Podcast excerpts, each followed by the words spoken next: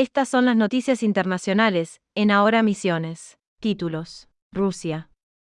Ucrania. Las tropas rusas intensificaron su avance en el este ucraniano, al centrar la ofensiva en Severodonetsk y Lysychansk, mientras batallan también en Sloviansk, su próximo objetivo. Las autoridades ucranianas volvieron a pedir armas a los países de Occidente.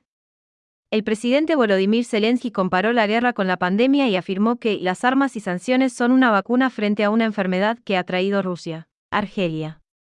El país suspendió el miércoles el Tratado de Amistad, Buena Vecindad y Cooperación con España, luego de que el gobierno de Pedro Sánchez se alineó con Marruecos en el conflicto que mantiene con el Frente Polisario del pueblo saharaui que reclama el territorio de Sáhara Occidental. Brasil. En San Pablo se cuadruplicó el número de médicos infectados con coronavirus en paralelo al rebrote de la pandemia en todo el país. El número de médicos con licencia por coronavirus pasó de 87 el 5 de mayo a 354 reportados el martes 7 de junio, según datos de la alcaldía paulistana publicados ayer por el diario Fola de Sao Paulo.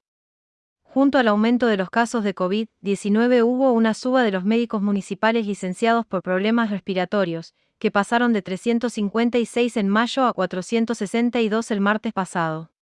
Informó Larry Levy, Estados Unidos. Los niños de Nueva York menores de 5 años ya no tendrán que llevar más barbijos a la escuela a partir del 13 de junio.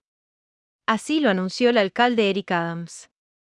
Siempre he dicho que la ciencia nos guiaría para salir de la pandemia y siguiendo los datos hemos superado la última ola de COVID, destacó Adams. La decisión generó polémica dado que el último día de clases es el 27 de junio, por lo que, según los críticos, la eliminación de la prohibición no tiene mucho sentido, informó LL, España.